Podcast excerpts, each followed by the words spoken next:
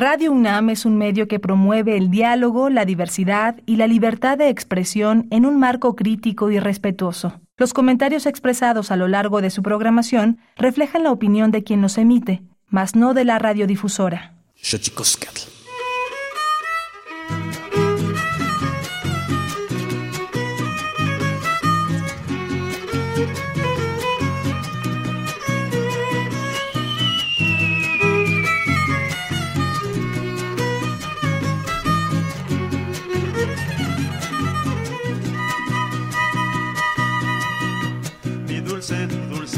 Tú eres de mí. Por esa linda risita me haces feliz. Para esta es una rosita, para esta es una rosita más bella de mi jardín. Como dulce angeliquita, como dulce angeliquita, llegaste volando a mí. Dormida estás en tu cama, bella durmiente. Yo respirando tu aroma al verte elegante. Te formaré una corona, te formaré una corona para adornarte la frente. Mi dulce, dulce paloma, mi dulce, dulce paloma, serás mi amor y por siempre. Dulce paloma, mi dulce, mi dulce amor, los angelitos te adoran y también mi corazón, mi dulce paloma, mi dulce, mi dulce amor, será siempre mi fortuna, mi regalito de Dios.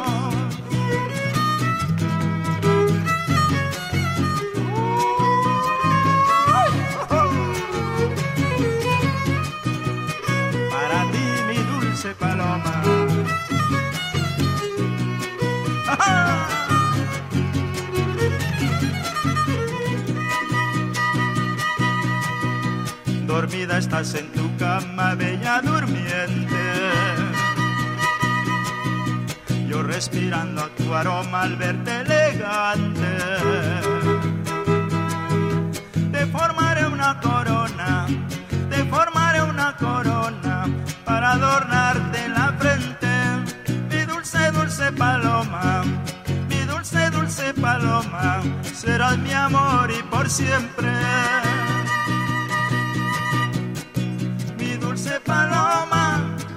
Dulce, mi dulce amor, los angelitos te adoran y también mi corazón, mi dulce paloma, mi dulce, mi dulce amor, será siempre mi fortuna, mi regalito de Dios.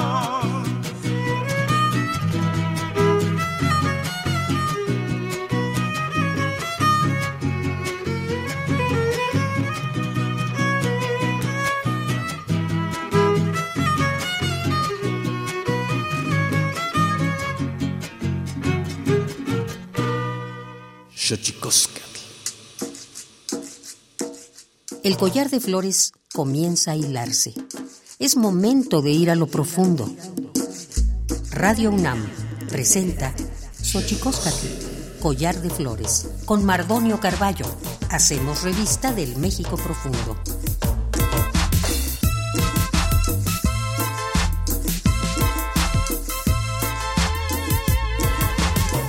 Kenitztoken tatamen guananame ichpocame tepocame oquichpilme guanochitlen techcaquin pannihuesca tepoztlatoli tlenihui tlamachtian Cali y tocan Universidad Nacional Autónoma de México, tojan yolpaquin, pampa, eh, sempa, timitzelian, pagni, tochan y tocan xochicosca, el collar de flores, tojan eh, Tiyolpagui, Pampatizanilosen, Iguacetus, Siguaguampo y tocan Marisela Joachín Merino, eh, Vivanjati Sanilos en Panisho Chicoscal. Hola, ¿qué tal, señoras y señores, niños, niñas, jóvenes, jóvenes y todos y todas aquellas eh, que nos escuchan en este invento maravilloso que es la radio, la radio de la Universidad Nacional Autónoma de México. Nosotros muy felices de recibirles en esta casa que tiene nombre de Collar de Flores y hoy vamos a platicar, estamos muy contentos porque platicaremos con Marisela Joachín Merino, artesana de San Pedro Amusgo, pero hablaremos con ella en un momento más. Mientras, si usted me lo permite, mandamos un abrazo de parte de toda la producción a todos eh, aquellos, a todas aquellas personas que en este momento se encuentran en, algún, en alguna situación difícil. Sabemos que estamos en una situación eh, dificultosa para todo el planeta con esta pandemia eh, del COVID eh, atravesándonos de lado a lado y queremos mandar un saludo respetuoso, un abrazo a todos aquellos que están enfermos, a todas aquellas que están enfermas, a todos eh, que han perdido a un ser querido, les mandamos un abrazo fraterno, fraterno, fraterno y sabemos que quizá un abrazo no pueda resolver nada, pero con todo el cariño del mundo desde Xochicóscatl, este collar de flores, les mandamos un abrazo a todas y todos. Entonces, vamos con nuestra sección, eh, con nuestra sección eh, que nos da cuenta de lo bien que lo hacemos en veces, pero sobre todo que nos recuerda lo mal que lo hemos hecho. Vamos pues con nuestras efemérides en derechos humanos. Tonalámatl. Tonalámatl o la ignota efeméride.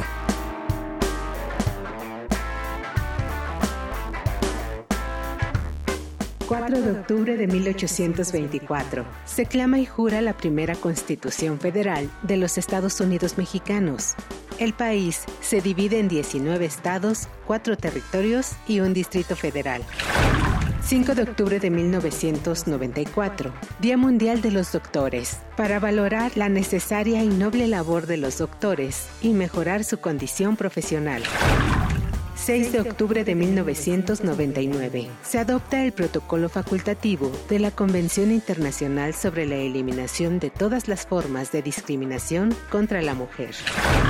7 de octubre de 1931.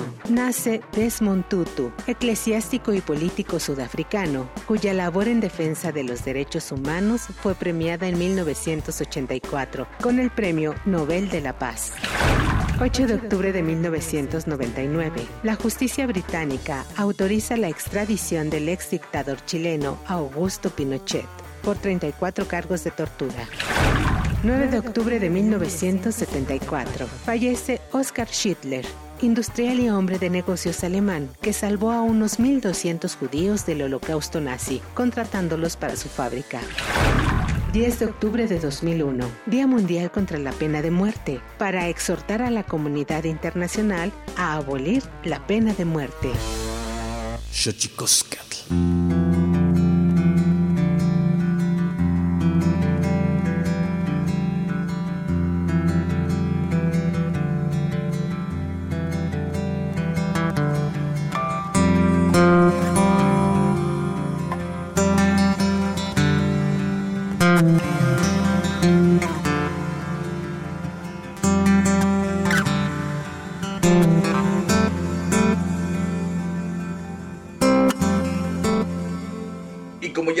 Ya estamos muy contentos eh, esta mañana de platicar con Marisela Joachín Merino, artesana de San Pedro Amusgo, de Oaxaca. Eh, forma el grupo Mujeres Amusgas, donde participan 21 artesanas de la comunidad. Aprendió a tejer en telar de cintura desde muy niña, su mamá le enseñó. Es un trabajo que se ha ido heredando de generación en generación. De su madre aprendió a tejer los dos huipiles representativos, el llamado de Greca y el de ramo o flores. Estamos pues ya aquí en Xochicosca, Collar de Flores, en Radio UNAM, totalmente en vivo. Llámenos. Estamos aquí con Marisela Joachín Merino, artesana de San Pedro Amusgo.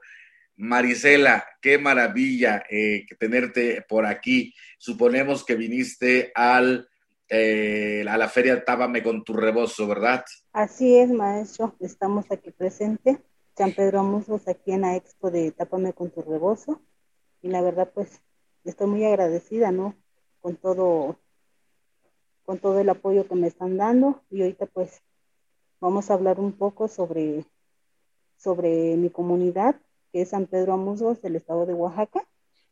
Pues a lo mejor no, este, no se reconoce mucho por ser este un pueblo único, porque solamente solamente en Amusgo se habla la lengua amusga en el estado de Oaxaca ya no hay más, este, ya no hay más amusgos en Oaxaca más que nosotros y pues esperemos de que, de que pues que nos reconozcan, ¿no? A lo mejor ese se reconoce más este el musgo de Guerrero que de Oaxaca porque pues allá son más y nosotros pues somos único aquí en el estado de Oaxaca.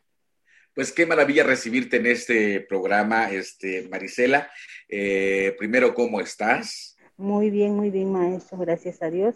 Qué maravilla, pues, oye, a mí me interesa mucho que nos platiques, Marisela, cómo es que, cómo primero, ¿cómo es que se aprende el telar de cintura, sobre todo pensando en este bordado? Para la gente que nos está escuchando aquí en Suchicosca, el collar de flores, habría que decirles eh, que, el telar de cintura del pueblo a musgo, yo me atrevería a decir, o en mi gusto personal, en gusto se rompen géneros, dicen, a mí es de los que más me gusta ¿Cómo es que se aprende este oficio, Marisela? Ah, bueno, maestro, este, este oficio, pues la verdad, desde muy chiquita, como es el trabajo que realiza la mayoría de, mi gente indígena, el bordado y el, y el, y el tejido en telar de cintura. Y la verdad, pues uno va aprendiendo de, de ver cómo la mamá, las abuelitas lo trabajan. Y es donde uno es donde a uno le llama la atención y como que este, le pone un interés. Y desde muy pequeña uno empieza ¿no? a, a, observar y ya pues hay personas que sí, especialmente este, enseñan ¿no? sobre cómo, sobre el conteo, sobre porque es un trabajo muy laborioso, la verdad, porque pues empezamos desde el, desde el amarre del telar, ¿no? Y ya de ahí teniendo ya el telar, pues ya empezamos con los diseños. Y para formar un huipil, pues prácticamente tenemos que armar tres telares. Y es este, es un trabajo muy bonito, la verdad. Pues así como le digo, ¿no? De que es un trabajo de que realiza la mayoría de la gente, pues desde muy chiquita uno empieza también a, a tomar ese hábito, ¿no? Sobre el telar de cintura. ¿Qué tan distinto, este, Marisela Joaquín Merino, artesana de San Pedro Amusgo, trabajadora del telar de cintura, eh, qué tan distinto es el, telar eh, de Oaxaca, de Amusgo, de, de los compañeros amusgos, de las compañeras amusgas de Oaxaca en relación a las compañeras y compañeros de Guerrero? Este, varía, son distintos lo que pasa es que nosotros en Amusgos elaboramos este, los trajes aquí, los huipiles, así como lo decía ahorita, de, flores, no de ramos. Y ellos no lo trabajan, ellos trabajan lo que es el brocado. Y este, y ya el, el, otro huipil que también lo mencionó ahorita, el que es el huipil de Greca, también este, lo de ellos es muy diferente, como que ellos manejan más el, el calado, el que le llaman este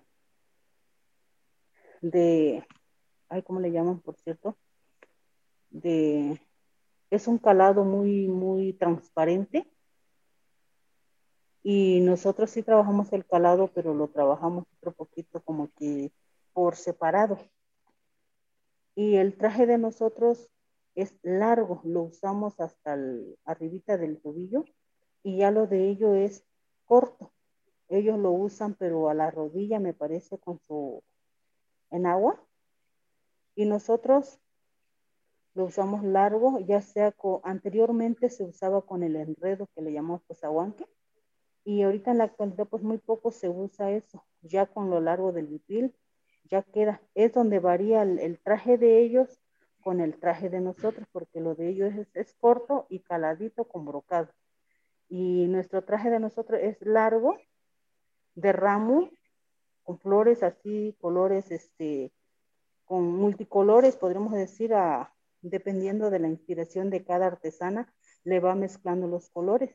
Marisela, un poco ahora que hemos estado acudiendo o hemos estado viendo toda esta situación eh, de los plagios, de las grandes empresas, de la iconografía eh, de los distintos pueblos indígenas de nuestro país, perdón, eh, ¿Qué piensas tú al respecto? Pues la verdad, pues el, sobre el plagio, pues está muy mal, ¿no? Porque pues como cada pueblo es reconocido y, tiene su, su traje regional que es auténtico, ¿no? Y de que pues de que lo vayan a copiar otras personas, como que no va, ¿no? O, aunque lo copien, pero no viene siendo igual. Por ejemplo, nuestro traje pues es una pieza que, que nosotros creamos, lo, lo, realizamos, porque se va formando en el telar. Y es muy difícil de que, de que digamos, de que otra persona se lo lleve, ¿no? Porque pues a veces no, ellos nada más este como que lo que hacen es este sí lo hacen, pero no lo hacen así como, como lo que es este el, traje regional, el traje tradicional, podríamos decir. Pero después que está mal, ¿no? De que, de que vayan a, a, retomar un, un traje que, que, no represente a la, a la comunidad donde, donde, de donde es realmente, pues y eso se convierte básicamente, para toda la gente que nos está escuchando aquí en Xochicosca, el collar de flores, habría que decir que se convierte básicamente en un problema porque en la legislación internacional, habría que decir, todo esto de la apropiación o el expolio cultural que se hace hacia los pueblos indígenas del mundo, porque no es solo, no es solo una situación eh, para México, sino para todos los pueblos indígenas del mundo, es una situación bastante nueva, por decir, en sentido, en un sentido de lo que se está haciendo de forma legal, a pesar de que el expolio sea una situación que ha estado permanentemente durante muchos años atrás, la situación legal y la, la cuestión de poner este tema sobre la mesa es un asunto muy nuevo. Así que, eh, pues nada, esa es una invitación a la gente que nos está escuchando aquí en Xochicosca, el collar de flores, a que compre original, a que compre directo a los artesanos, ¿no, este, Marisela? Así es, maestro, porque pues la verdad, pues con el plagio, ¿no? Pues no, no es nada, no se compara, pues ya nosotros aquí pues traemos los trajes este, regionales, así del pueblo, y pues traemos buenos precios, precios de artesanos. Esa es otra cosa que me gustaría preguntarte, Marisela, en relación al trabajo que hacen ustedes, eh, que es un telar de cintura, por decir, un, un huipil a musgo, eh, digamos el más sencillo, ¿Cuánto tiempo te lleva hacerlo, este, Marisela? El más sencillo, el huipil largo, pues este, nos llevamos de tres a cuatro meses, el más sencillo. Va dependiendo del diseño de cada huipil, porque hay diseños, este, y también va dependiendo del hilo, porque hay hilos que son muy finos, muy delgaditos, y hay, hay hilos que también son de algodones, pero son otro, vienen otro poquito más gruesecito, ¿no?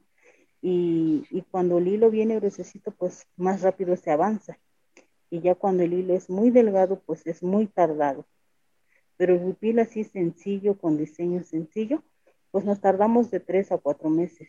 Nosotros siempre hemos hablado en este espacio, este, Marisela Joachín Merino, artesana, bordadora, tejedora, tejedora. Eh, de Oaxaca. Siempre hemos hablado aquí del asunto del regateo. ¿Cómo, cómo, cómo vives eso cuando la gente te regatea por un huipil que te ha llevado tres o cuatro meses hacer?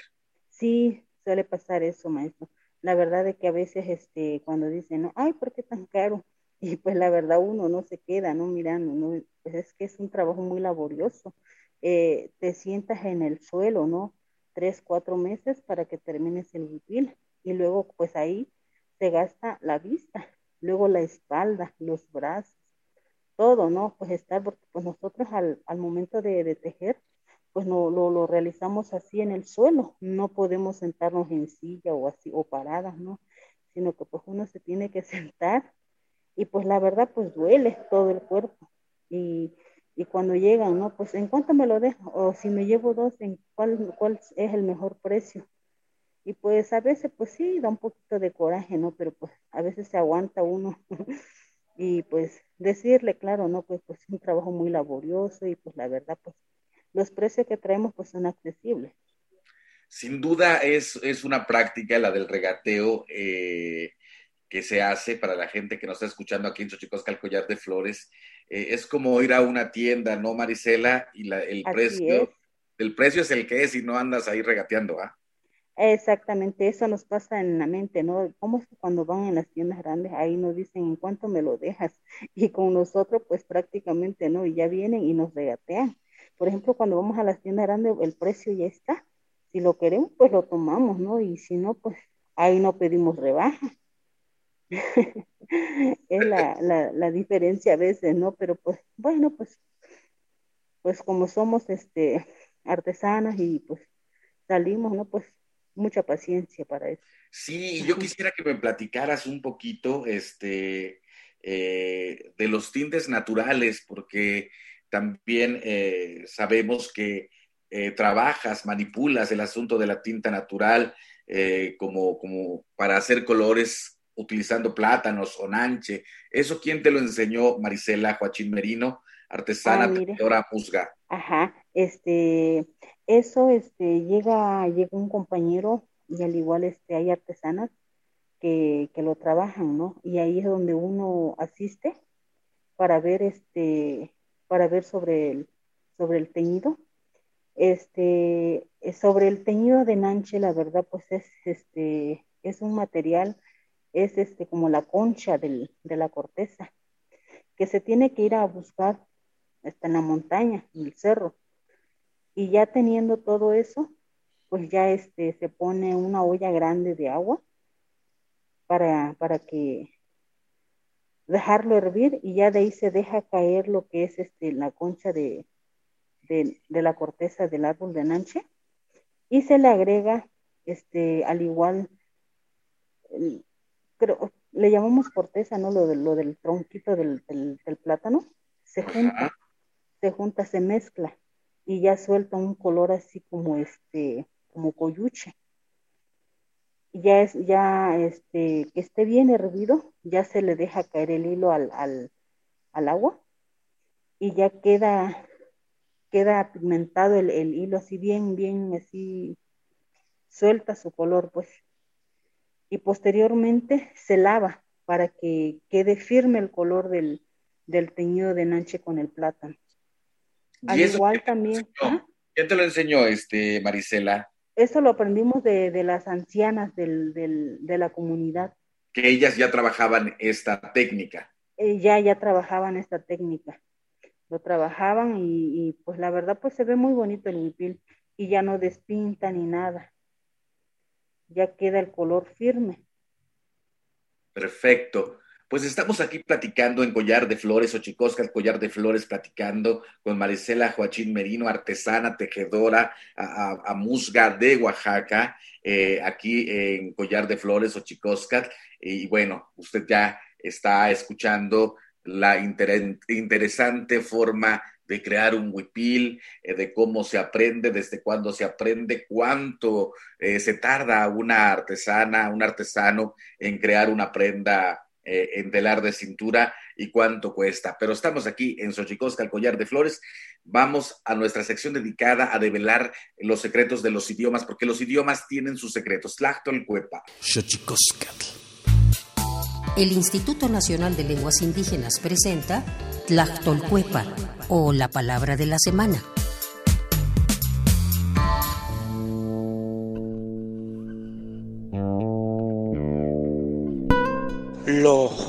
Esta es una expresión de origen maya que se usa comúnmente para referirse a la acción con la cual, en el ámbito religioso, se libra a una persona de un dolor, una obligación o de una situación penosa.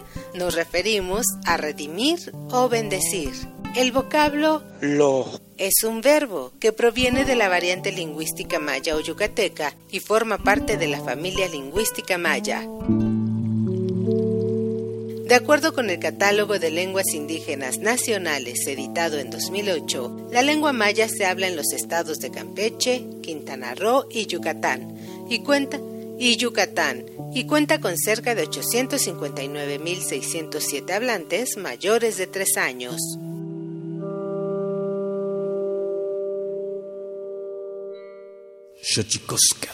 Pluriversos PUIC, un mundo culturalmente diverso espacio en colaboración con el Programa Universitario de Estudios de la Diversidad Cultural y la Interculturalidad. Es una forma de poder difundir, compartir con diversas poblaciones nuestra palabra, nuestro sentir, nuestro pensar, nuestra filosofía, nuestra ciencia. Adriana López es una poeta consolidada en el mundo de la literatura indígena de México. Hablante del maya celtal, es originaria de la comunidad Chalam del Carmen en el municipio de Ocosingo, Chiapas, lugar que la vio crecer y en donde aprendió la lengua directamente de sus abuelos. Además de ser parte del mundo de las letras en lenguas indígenas, es antropóloga y trabaja como maestra de la Universidad Intercultural de Chiapas. También ha sido becaria del programa Jóvenes Creadores del Fondo Nacional para la Cultura y las Artes. ¿Qué marcó a Adriana López para comenzar a escribir poesía en su lengua materna? Así lo cuenta. Pues prácticamente el dar a conocer la riqueza de mi cultura.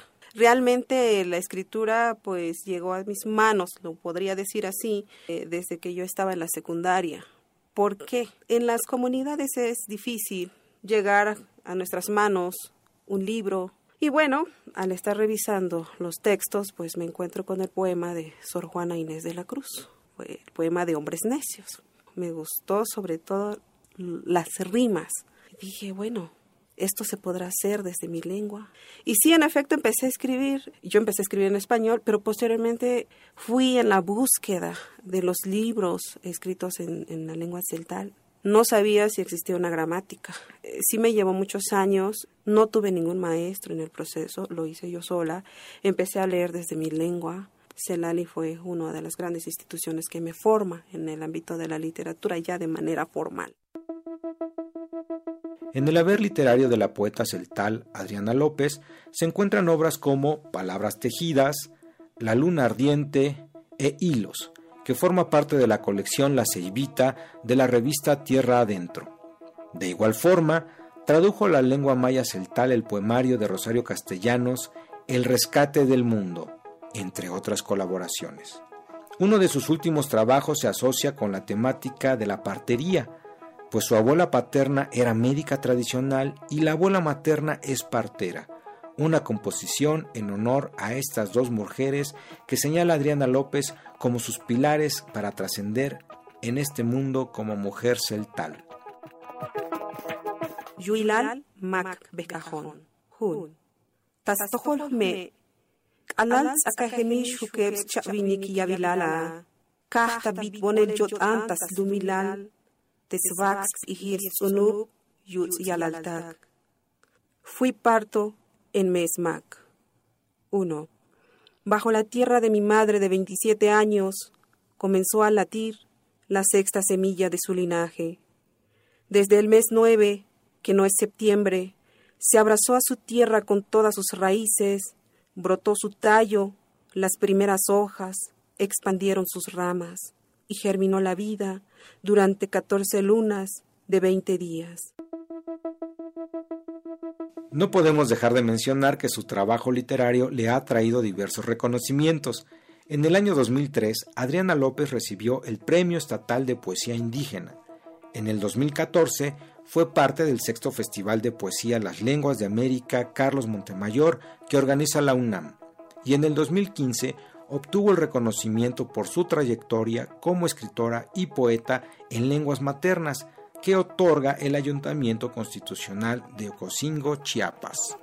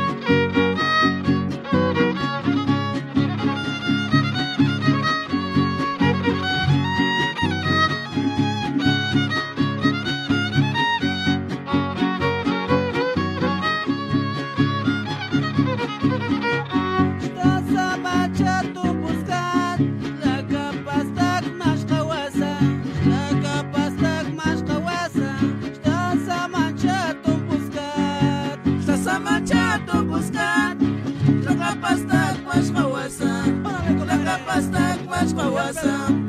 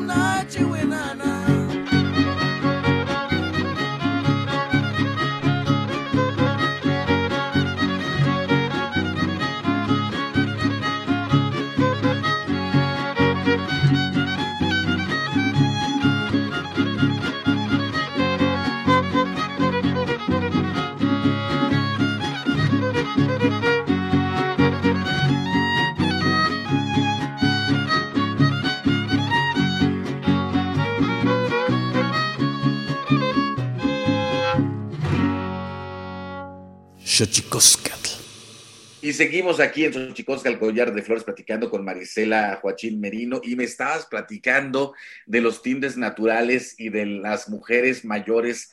Aprendiste y aprendieron las nuevas generaciones a hacer tintes naturales. ¿Cómo está la transmisión, Ma- Marisela?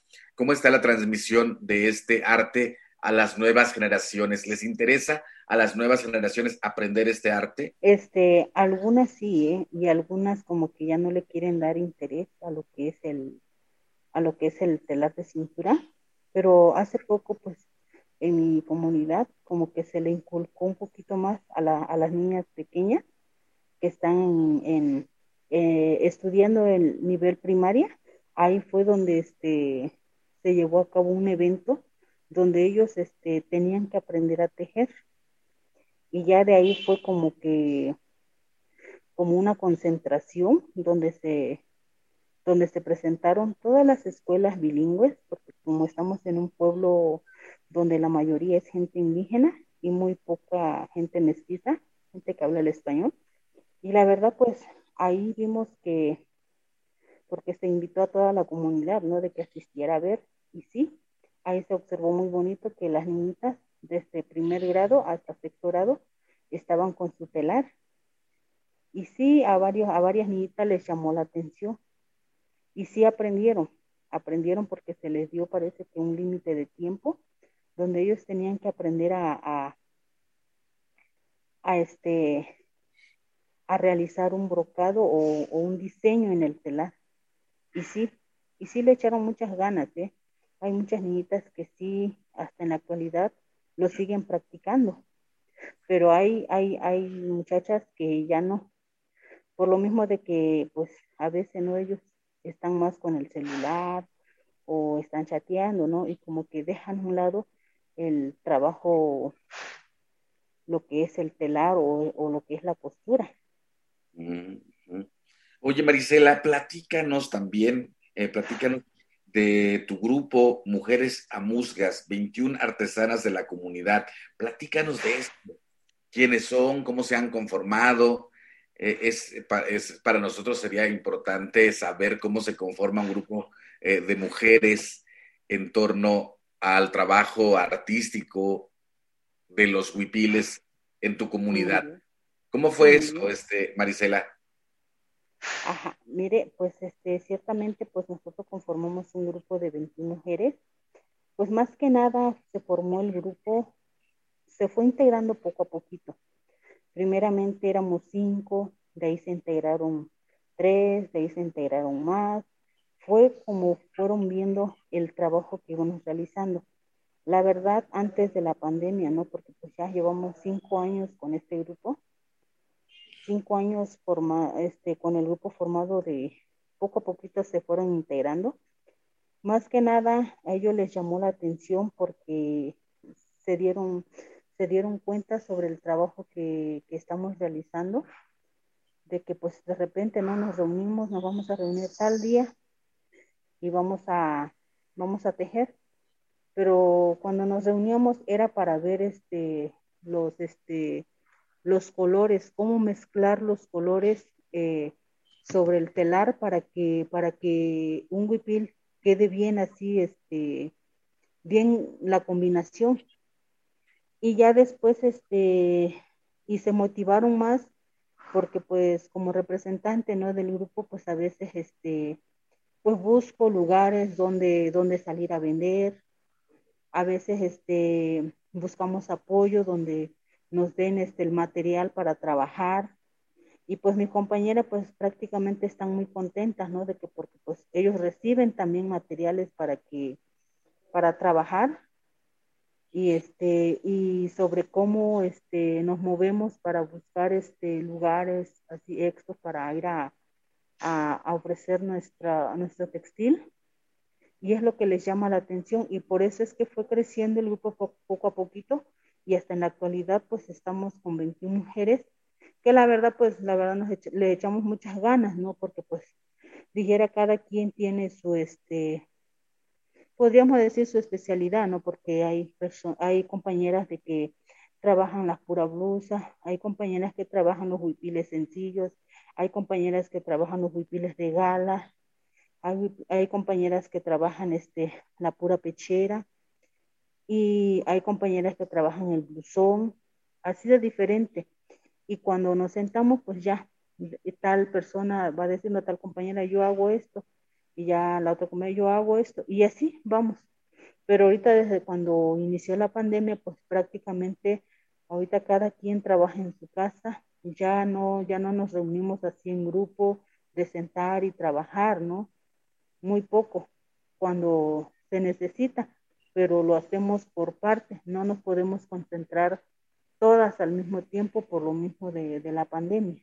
Hablando de la pandemia, este, Marisela Joachín, artesana, musga de Oaxaca, tejedora, eh, ¿cómo ha afectado eh, al comercio, eh, la pandemia que ahorita nos ocupa y nos preocupa en el mundo? Este, pues la verdad, pues a nosotros nos afectó bastante. Nos afectó bastante, pero bueno, al mismo tiempo, pues damos gracias, ¿no? De que estamos bien de salud, nadie este, se ha enfermado ni nada, ¿no? Pero pues también este, económicamente, pues nos ha ido muy mal, porque pues no hay nada de venta es lo que nos ha perjudicado, ¿no? Pero pues, así como le digo, ¿no? De salud, pues nos encontramos muy bien, solo de que pues ahorita pues ventas no, no hemos tenido. Hasta ahorita que se presentó la oportunidad de venir aquí a la expo y estamos presentes, pero pues desde cuando, desde cuando inició la pandemia, pues prácticamente bajó bastante lo que es este eh, la economía de, de mis compañeras, de, de todas, pues las que, las que integramos el, el grupo, porque pues prácticamente no hay dónde, dónde ir a, vender o a quién ofrecerle textil. Por supuesto, ha sido un golpe terrible para la economía, eh, eh, eh, todo el asunto de la pandemia, el COVID, por eso es importante hacer un llamado a la gente que nos está pues nos está escuchando aquí en Xochicosca, el collar de flores, decirle no al regateo, porque justo como lo decía, como bien lo decía Marisela, es una práctica que, que se hace cotidiana y que creo que tiene que ver también porque se piensa que eh, el trabajo de las compañeras y compañeros indígenas tiene menor eh, valía. ¿Qué piensas de eso, Marisela? ¿Qué piensas de la discriminación? ¿Qué piensas del racismo, se ve esto reflejado en las conductas que tenemos al comprar algún tipo de arte que provenga de algún pueblo indígena? Sobre, sobre la discriminación, pues ciertamente no. Este, anteriormente, ¿no? Como que se veía mucho, pero en la actualidad pues poco a poquito, pero sí todavía se ve, ¿no? En algunas personas. Pues ciertamente, ¿no? Este, en mi pueblo sí, sí, casi yo no lo viví por mi edad, ¿no? Pero las personas adultas mayores que yo sí vivieron mucho lo que es la discriminación por parte de la gente que, que, que, no domina una lengua, ¿no? O que no se viste como nosotras con el difícil, ¿no? De que pues a veces no, este, nos acaban de, de indias o que, o que saben esas indias o así, ¿no? Cosas que, que lo dicen. Pero pues gracias a Dios ahorita como que se ha escuchado poco menos.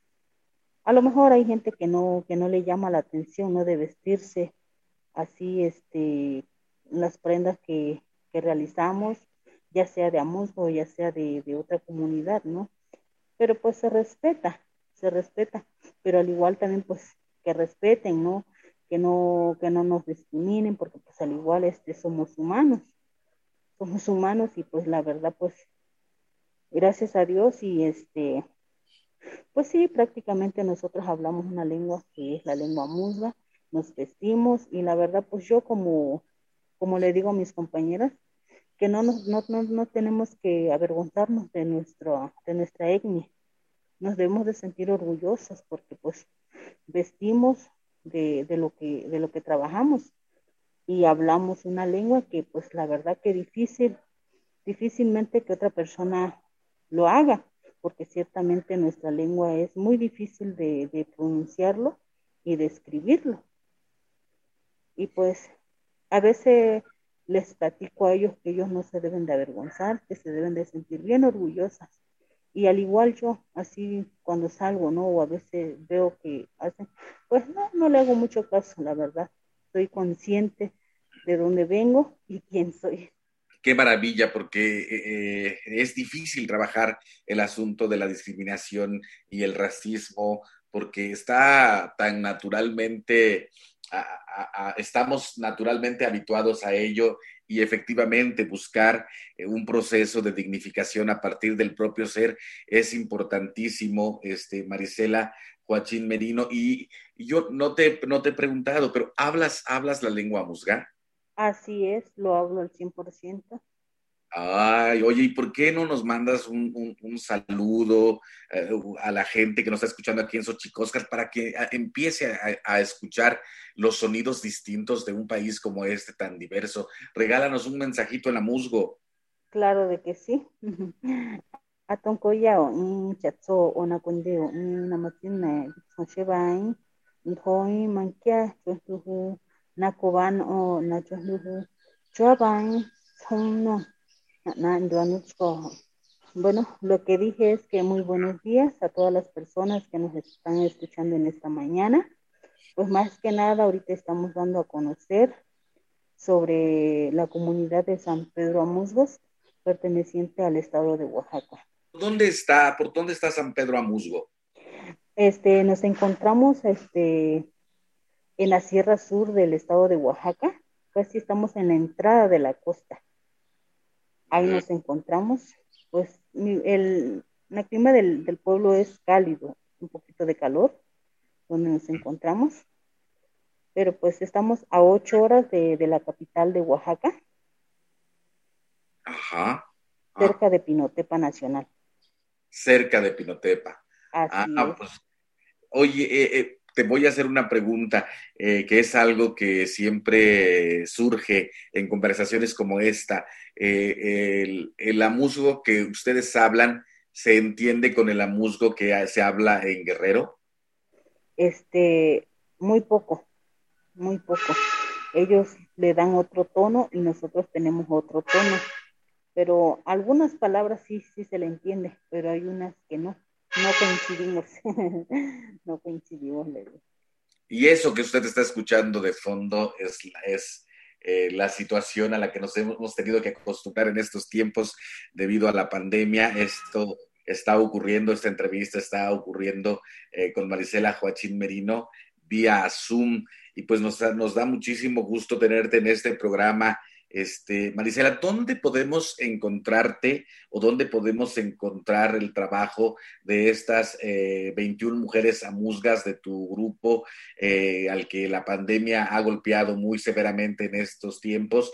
Eh, eh, utilizan redes sociales o algún tipo eh, de, artilugio tecnológico donde las podamos localizar? Este, cuando inició la pandemia, la verdad, pues yo este, abrí una página en Instagram donde empecé a subir este, textiles de, San Pedro Amudo. Es este arroba coaching.mari en Instagram. Ahí este ahí tengo este, unas muestras o al igual pues este, nos pueden marcar al 954 141 2691 es el número de su servidora y con mucho gusto pues podemos enviar fotografías de, del textil que, les agrade, ya sea un huipil, ya sea una blusa o ya sea este un blusón, blusas pecheras tenemos variedad de textiles y ya con una llamadita pues nosotros podemos enviarles este, fotos y pueden seleccionar la prenda que más les agrade. Otra vez, ¿nos repites, eh, ¿nos repites tu cuenta en Instagram? arroba joachín.mari. A ver, es arroba. Joachín. Arroba joachín.mari. Arroba joachín punto Mari Joachín, así como se escribe, arroba J-O-A-C-H-I-N, arroba Joachín.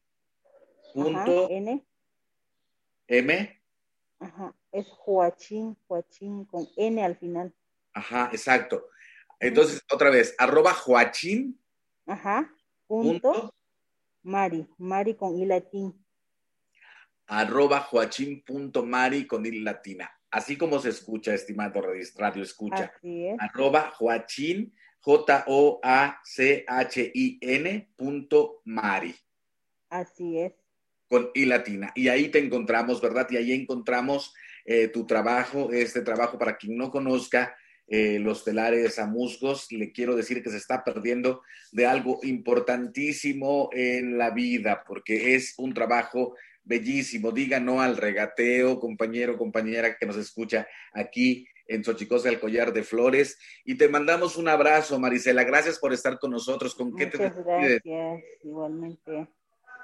Una última reflexión. ¿Qué, le dirías a la gente, a la gente que, para que compre o para que no te regatee?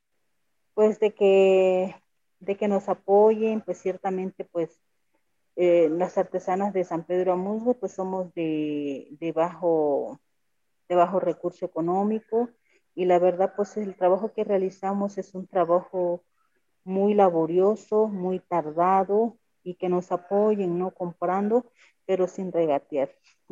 Exactamente, exactamente. Marisela Joachín eh, Merino, tejedora, telar de cintura, San Pedro Amusgo, te mandamos un abrazo Muchísimas gracias por esta plática. Igualmente, muchas gracias a ustedes por, por apoyarme por este medio y más que nada, ¿no? Para promover lo que es la artesanía de San Pedro Amusgos de Oaxaca, que pues la verdad, pues a lo mejor muy poco se reconoce, como lo dije en un inicio, ¿no? Tal vez este, reconocen más lo que es este, lo del estado de Guerrero que lo que es del estado de Oaxaca. ciertamente somos los únicos amusos que nos encontramos en el estado de Oaxaca. Esta es tu casa, Marisela, así como la casa de todos los compañeros y compañeras de San Pedro Amusgo. Nosotros vamos a nuestra sección dedicada a los libros, más libros al rostro, o lo que es lo mismo, más a much menos face. Más libros al rostro, o lo que es lo mismo, más much menos face. Espacio en colaboración con el Instituto Nacional de Antropología e Historia.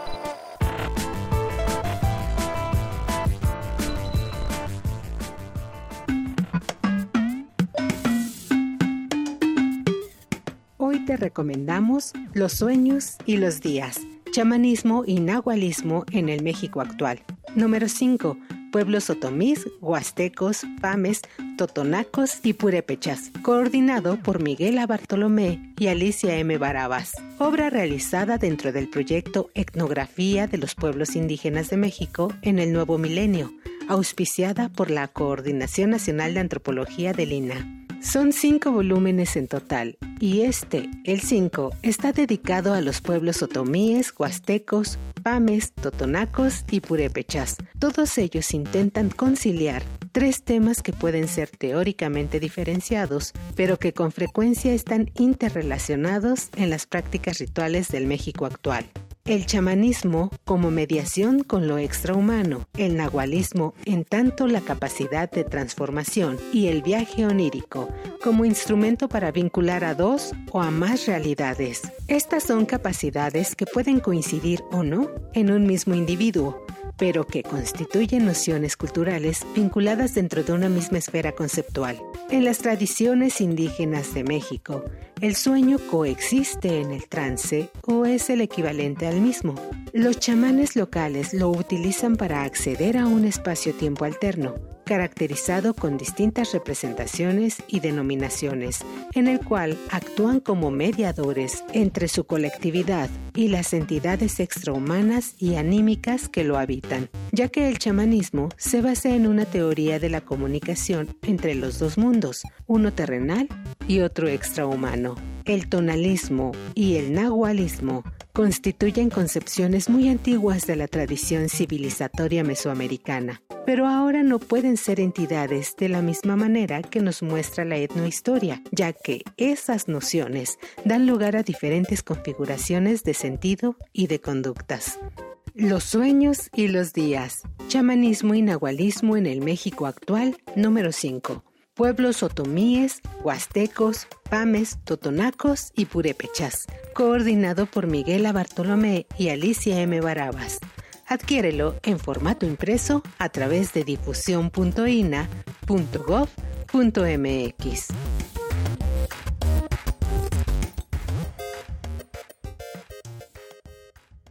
Instituto Nacional de Antropología e Historia. Secretaría de Cultura. Gobierno de México. Y bueno, qué maravilloso platicar hoy con Marisela Joachín Merino, arroba joachín.mari con i latina. Si usted busca en Instagram, podrá encontrar los diseños en telares a musgos eh, importantes, impresionantes, bellísimos. Y nosotros nos vamos, nos vamos con música, obviamente. Nos vamos con la música de los gallitos, los gallitos eh, de Cachuchumán. Tlascamatimía, Timumelaguan Panchicuey, Tonati, Xiscagua, Macue, Pónimo Tlachtol.